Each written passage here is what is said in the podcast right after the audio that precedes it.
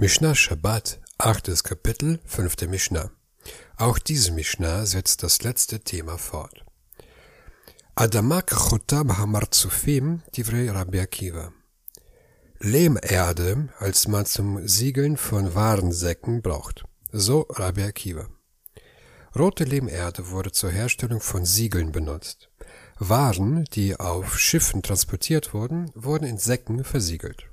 Trägt jemand so viel Lehmerde auf die Straße, wie es zur Herstellung von Siegeln zum Versiegeln von Warensäcken bedarf, muss ein Opfer bringen.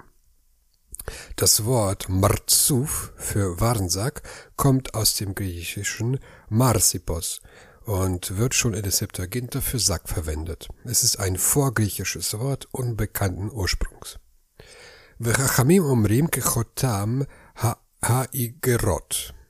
Die Weisen sagen, als man zum Siegeln eines Briefes braucht. Die Weisen erstrengen. Ihr Maß an Lehmerde ist kleiner, so viel man braucht, um damit einen Brief zu versiegeln, was weniger ist, als man braucht, um einen Sack zu versiegeln. Kedel zebel kelach shelecheruf, divre Rabbi Akiva. Dünger und feinen Sand, als man damit einen Kohlstängel düngen kann so Rabbi Akiva. Wie viel Dünger und feinen Sand darf man am Schabbat auf die Straße tragen, fragt ihr euch bestimmt. Die Antwort, keinen. Aber wenn ihr so viel trägt, dass es zum Düngen von einem Kohlstängel reicht, müsst ihr ein Opfer bringen. V'chachamim omrim gedele sabel krisha. Die Weisen sagen, als man einen Lauchstängel düngen kann. Wieder erschweren die Weisen und verringern das Maß. Cholgas kideleten almelo haf sid.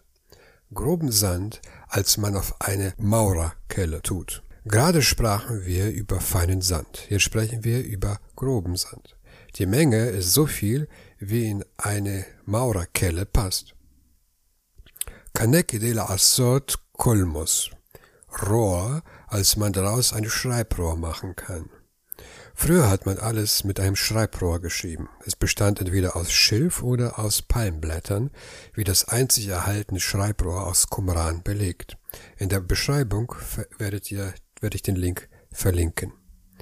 Da findet ihr ein Bild von dem einzig gebliebenen Schreibrohr aus der Zeit vor der Zeitrechnung.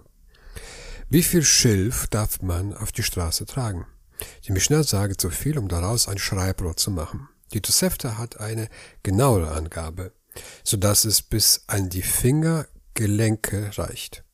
Das heißt so groß, dass man es in der Hand halten kann.